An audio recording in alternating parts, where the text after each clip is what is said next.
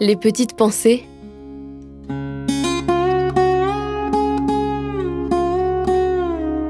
Terroir, héritage et savoir-faire.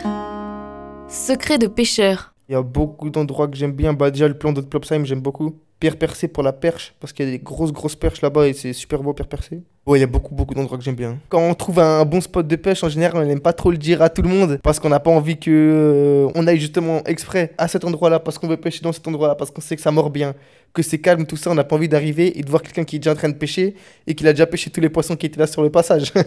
on préfère garder nos trucs à nous pour nous. Plus un endroit il est pêché, moins ça va mordre parce que les poissons vont commencer à être habitués aux leurs, à connaître les leurs. Il y a beaucoup d'endroits à Strasbourg qui ont été surpêchés. Du coup, les poissons, ils sont éduqués et ils mordent beaucoup moins. Alors quand tu vas dans un endroit où, qui est reculé, qui a vraiment rarement été pêché, ou voire jamais pêché, quand tu arrives avec ton leurre et les poissons, ils sont curieux, ils ont jamais vu ça, ils sont vraiment agressifs.